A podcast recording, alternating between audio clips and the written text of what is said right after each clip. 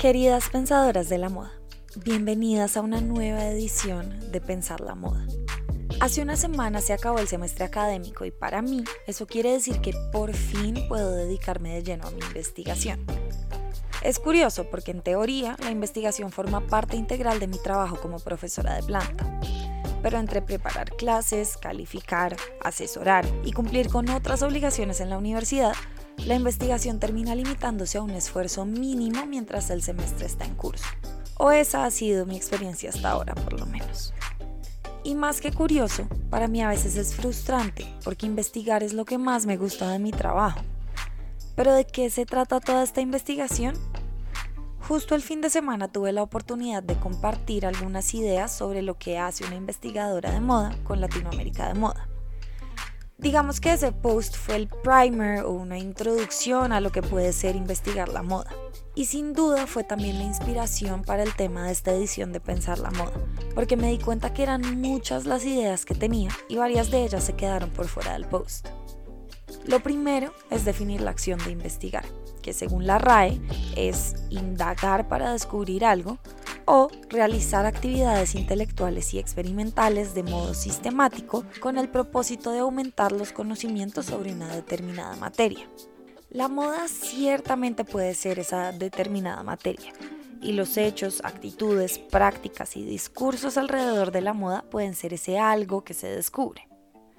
Con frecuencia pensamos que la investigación debe ser puramente objetiva para ser considerada científica y las artes, el diseño y las humanidades han sufrido muchísimo porque el análisis interpretativo es una parte tan fundamental de su estudio.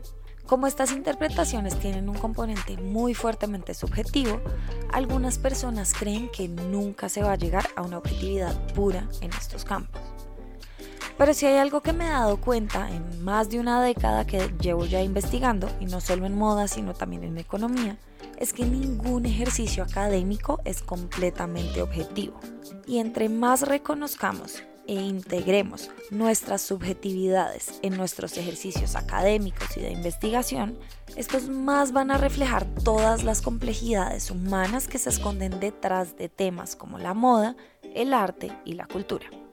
En palabra de Heike Jens, antropóloga y profesora de estudios de moda en Parsons, Investigar o localizar la moda también se relaciona con localizarse como investigadora en el tiempo y el espacio a través de seleccionar o dar forma a temas y áreas específicas, ignorar otras, hacer ciertas preguntas, desarrollar o integrar ciertos marcos teóricos.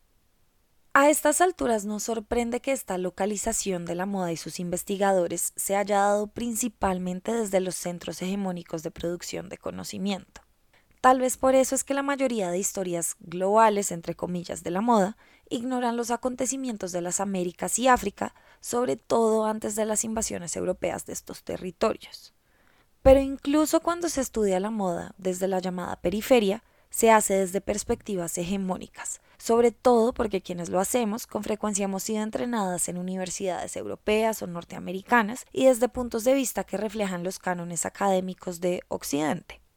Eso sin contar que todo el sistema académico y de investigación, incluso en Abya está concebido también desde este canon. Entonces, ¿cómo investigar la moda de forma descentrada?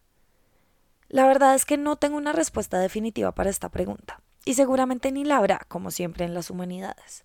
Pero sí he estado dándole vueltas al tema durante ya varios años y creo que tengo algunas ideas medianamente formadas al respecto.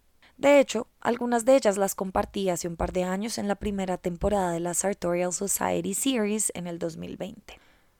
Tal vez lo primero que debemos hacer es deshacernos de esa idea de que investigar la moda debe hacerse en forma 100% objetiva, porque como ya expliqué, es imposible alcanzar la objetividad pura.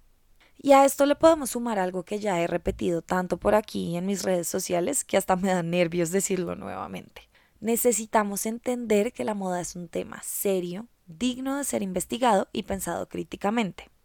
Un tercer paso, que seguramente ya se lo esperaban, es que debemos poblar, entre comillas, los discursos académicos e investigativos sobre la moda de los acontecimientos y prácticas que surgen en lugares como Latinoamérica, África y hasta Asia, aunque esta última ha estado un poco más presente en las historias globales que las primeras dos.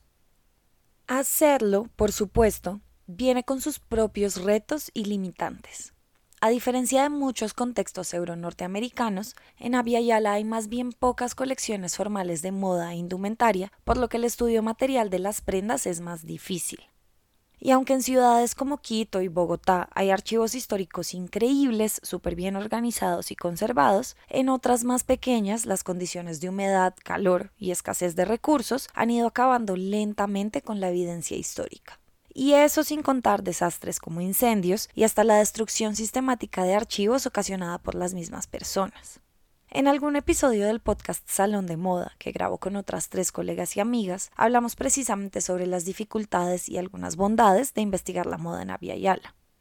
Pero, como todo lo malo en esta vida tiene un lado positivo, lo bueno es que la responsabilidad aparentemente limitada de evidencia histórica nos vuelve más recursivas.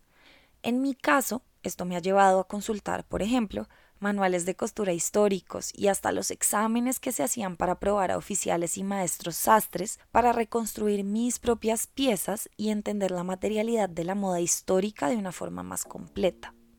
A un colega lo ha llevado a trabajar de la mano con comunidades maya para entender el arte de esta cultura previa a la invasión europea, y esto por mencionar solo dos ejemplos.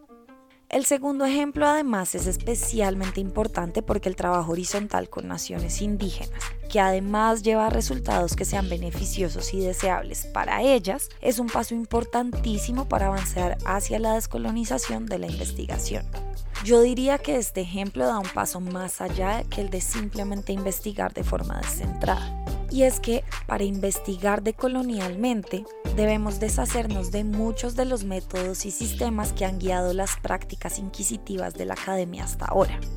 Una vez reconozcamos que prácticamente todas las metodologías de investigación como las conocemos hoy están fundamentadas en formas de pensamiento colonialistas, podremos entender que, como lo argumentan Alexander Ortiz Ocaña y María Isabel Arias López, necesitamos reemplazar la metodología de investigación por un conjunto de técnicas y procedimientos, acciones y huellas decoloniales.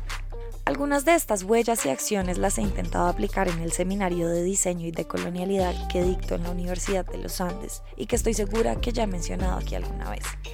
Pero eso es tema para otra ocasión. Por ahora, insisto en la importancia de la investigación para crear moda. A estas alturas tal vez sobra decirlo, pero soy de las que cree que solamente si desarrollamos prácticas de investigación más rigurosas podremos avanzar hacia sistemas moda mucho más sólidos, eficientes, éticos y hasta amigables con el medio ambiente en Latinoamérica y el mundo. Así que lo que necesitamos son más personas que puedan dedicarse a la investigación en moda. Por eso, quiero cerrar la edición de hoy con un llamado a todas las personas que tengan alguna inquietud sobre si darle la oportunidad a la investigación en moda como un camino profesional. Háganlo.